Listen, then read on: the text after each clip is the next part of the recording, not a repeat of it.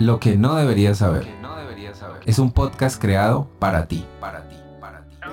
Meditación, guía, consejos, temas puntuales que te ayudarán a despertar tu conciencia. Atrévete a vivir la espiritualidad de una forma no convencional. Soy Juan Salamanca y te doy la bienvenida a este espacio de luz.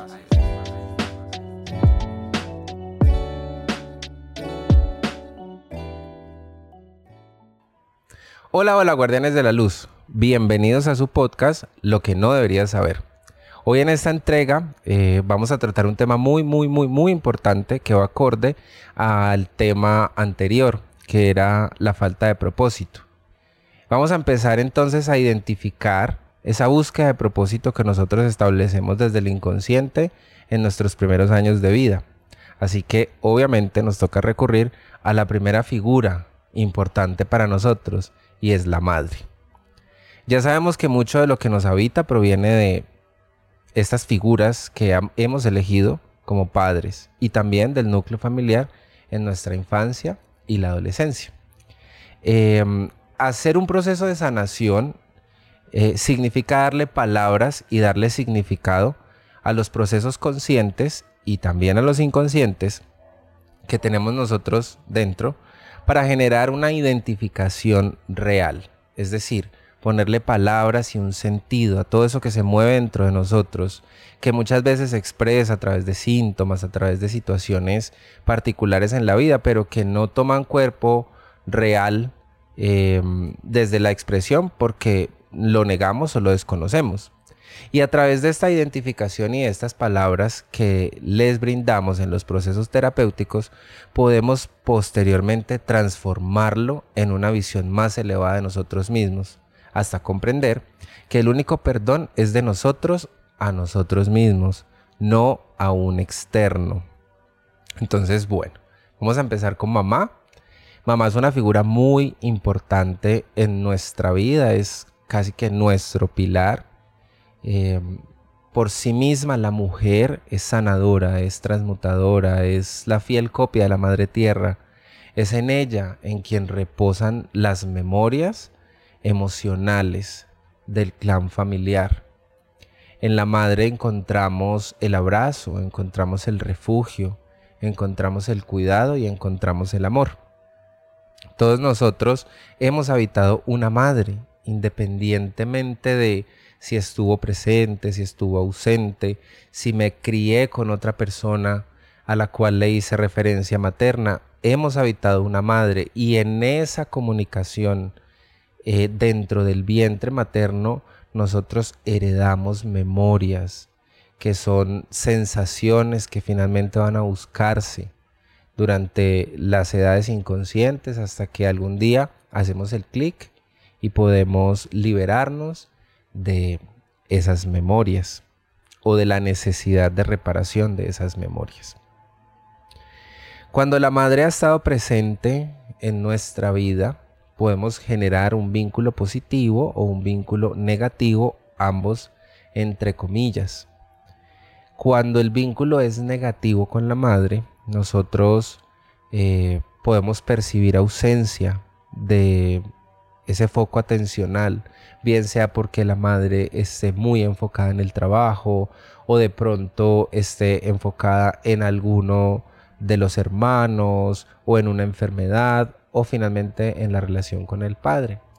Entonces crece una lucha por buscar esa atención de mamá a toda costa, buscar esa, esa aprobación, lo que nos lleva a evitar una sensación de rechazo y de desaprobación. Em, la madre, al ser un referente tan importante, puede generar en nosotros descargas de frustración de su vida. Em, bien sea porque em, no puede hacer una gestión correcta de sus emociones, bien sea porque tenga una vida difícil, complicada eh, a nivel económico o en su relación de pareja con el padre bien sea porque haya experimentado algún abandono, eh, alguna pérdida. La madre simboliza esa conexión con la intuición y con el sentir. Estas descargas de frustración de la madre sobre nosotros nos lleva a querer ser salvadores, a querer resolver absolutamente todo lo que, mm, lo que llega a nosotros como en dificultad y en no gestión. Nos volvemos expertos en leer las dificultades del otro y ponemos a ese otro por encima de nosotros mismos. También en la relación negativa con la madre podemos encontrar una mm, duda sembrada en nosotros y en nuestra percepción. A veces en la infancia nosotros sentimos que la madre no está bien, que algo le sucede, que está triste, eh, angustiada. Y siempre acudimos a la madre en busca de respuestas. Mamá, ¿estás bien? Y la respuesta de la madre siempre va a ser estoy bien, nada está sucediendo. Entonces dudamos de nuestra percepción y crecemos confundidos entre lo que percibimos y sentimos frente a la respuesta que la madre nos puede brindar. A veces la madre también em, proyecta sus, dificultades sobre nosotros generándonos culpa. Y en sesiones he escuchado mucho la frase, es que yo estuve en esta casa por ustedes, para sacarlos adelante, para que no les faltara em, el pan o el sustento.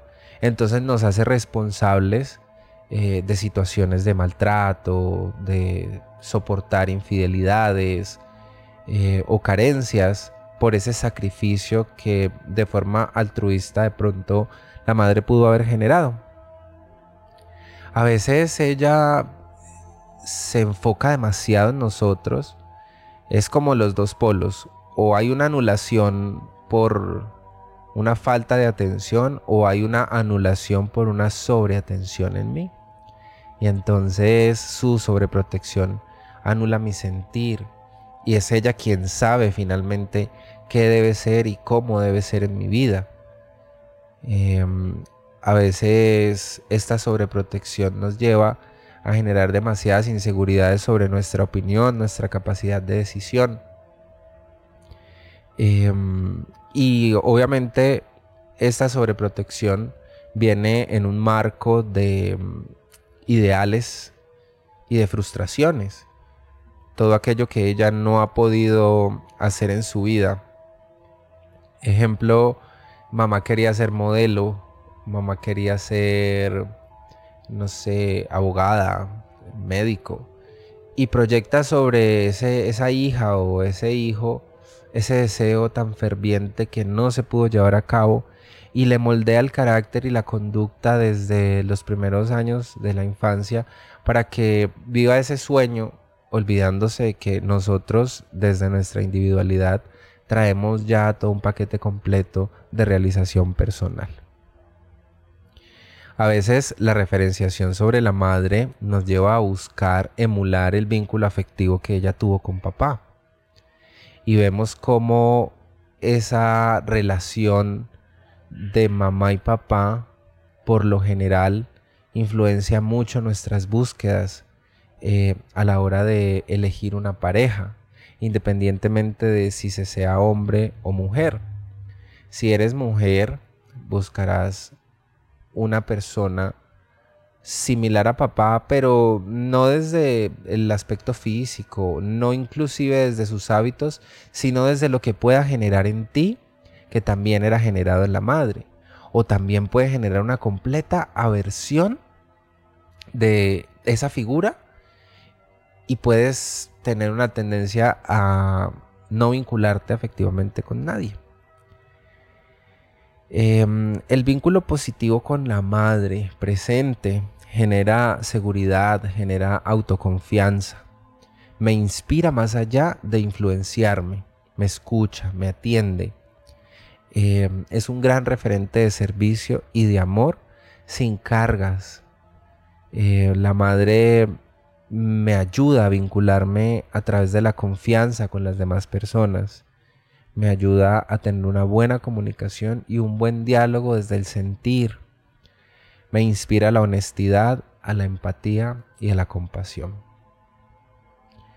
Luego podemos eh, proponer ¿Qué sucede cuando la madre está ausente? Y no solamente porque sea un abandono real, porque me haya dejado al cuidado de otro familiar o, haya cedido mi custodia a otra familia, sino también una ausencia de no verme como en realidad soy. Recuerden que el niño simplemente quiere ser un niño y quiere ser amado como es, en su forma, en su sentir, quiere ser reconocido. Entonces cuando la madre está ausente, nosotros crecemos con una sensación de no merecer cuidado, de no merecer atención. Eso nos conlleva a una característica de la personalidad muy común en nuestros tiempos y es la complacencia. Deseo complacer a todos, aunque eso requiera anularme a mí mismo, a mí misma. Cuando la madre está ausente, siento que no soy suficiente para mis relaciones interpersonales. Es como si todo lo que habita dentro de mí no pudiese ser reconocido y no pudiese ser visto. La ausencia de la madre también nos genera una referencia negativa de nosotros mismos. En el caso de estar ausente, aunque esté presente, porque esté conectada con, con otras cosas que no sea yo, em, crezco pensando qué debo hacer para ser suficiente, qué debo hacer para ser amado, qué debo hacer para ser reconocido y validado. Eh, esta ausencia de la madre nos pone en una búsqueda constante por ser aprobados, por ser ideales, por ser correctos, por ser buenos y está bien. Creo que finalmente con el paso de los años entendemos que sí hay que ser buenos, pero no por miedo o por falta, sino porque nace desde lo más profundo de nuestro ser esa bondad del corazón. Em, la ausencia de la madre desde la correlación con sus obligaciones o su conexión con otras personas nos lleva a sentir que ese abandono es tan propio que posteriormente en nuestras relaciones adultas buscaremos otras personas que reafirmen esa idea de abandono.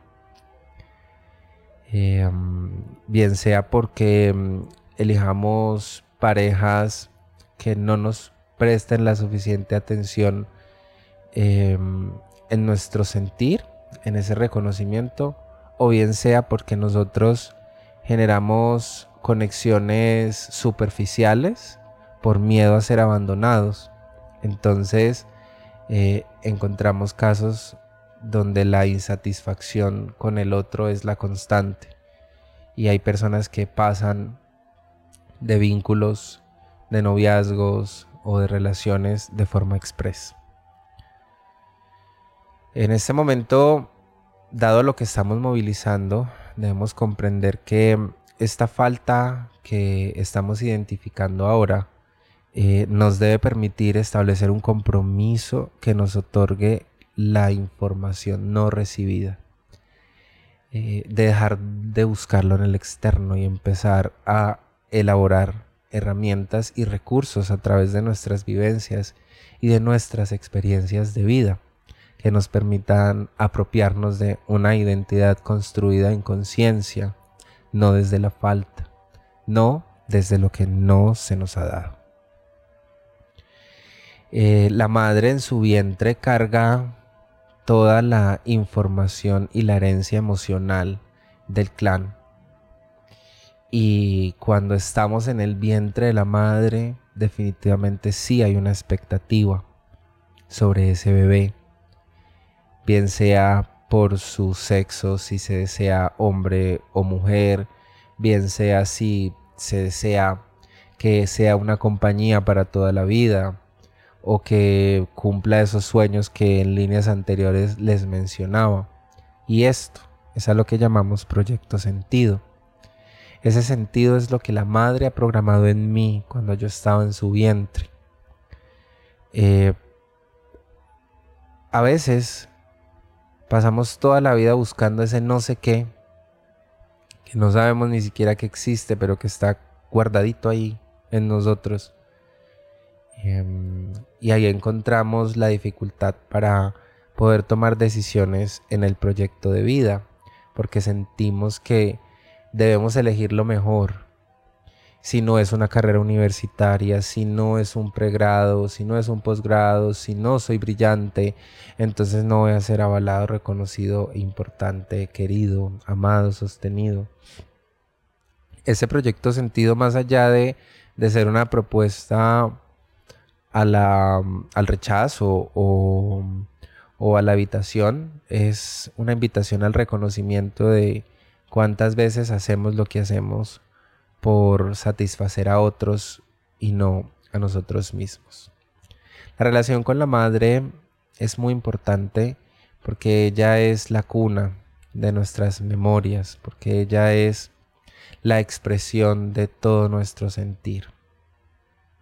La forma en que la madre se ha relacionado con el mundo es también la forma en que yo buscaré relacionarme con todo lo que me rodea. La forma en que la madre se relaciona consigo misma es la forma en que yo también buscaré relacionarme conmigo mismo, porque finalmente es todo lo que conozco, más o menos hasta los siete años u ocho años.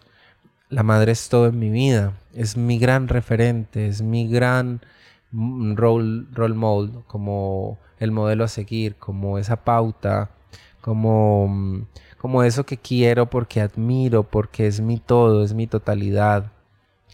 Em, y recuerden que hacemos estos procesos para darle significado a eso que se mueve dentro de nosotros. Entonces, una vez haciéndonos cargo de esa figura, podemos hacer unas grandes devoluciones de amor y entender que todo aquello que ha sido impreso en nosotros no tiene que ver con que alguien haya querido hacerme algo malo o alguien no haya querido darme algo que a mí me correspondía. Simplemente la madre desde su figura ha entregado absolutamente todo lo que tiene. Y si la madre no fue afectuosa es porque no tenía esas formas de relacionarse y quizás su forma de expresar el amor sea diferente. Nosotros en ese caso, por lo general, sentimos que no somos merecedores de afecto o que tenemos que acostumbrarnos a recibir lo que, lo que sea que me quieran dar y que de pronto no sea suficiente para nosotros, pero igual es lo que hay. Y cuando nosotros hacemos conciencia de lo merecedores que somos, empezamos a manifestar relaciones pares, relaciones equitativas donde lo que yo puedo entregar también sea algo que yo pueda recibir, más allá de la carencia, más allá de la exigencia, es la conciencia plena de que como seres superiores, como seres de conciencia, merecemos establecer relaciones de amor, relaciones sanas, que nos ayuden a resignificar todo aquello que no se nos fue dado. Este tema es un tema muy profundo, es un tema que seguiremos tocando a medida de que avancemos en esta exploración, en este podcast que está siendo elaborado con mucho, mucho amor. Por ahora, y como les recordaba, es importante que además de sacar el espacio para escuchar este podcast en conciencia, también tengan una libretica donde puedan hacer sus anotaciones, sus preguntas que yo estaré muy gustoso de leerlas y de darles respuesta a través de este espacio en algún capítulo especial de preguntas y respuestas. Ya han llegado algunas preguntas a través de mi Instagram, arroba Juan Salamanca TP. Por ahí en mensaje directo puedo recibir todas sus inquietudes, sus casos personales, para que mm, le vayamos dando un sentido más particular a toda esta información que es muy general. Les agradezco por haberme acompañado en esta sesión, en esta posibilidad de autoterapia para ustedes y obviamente para mí. Les abrazo de corazón a corazón, deseándoles un excelente y bendecido día. Chau, chau.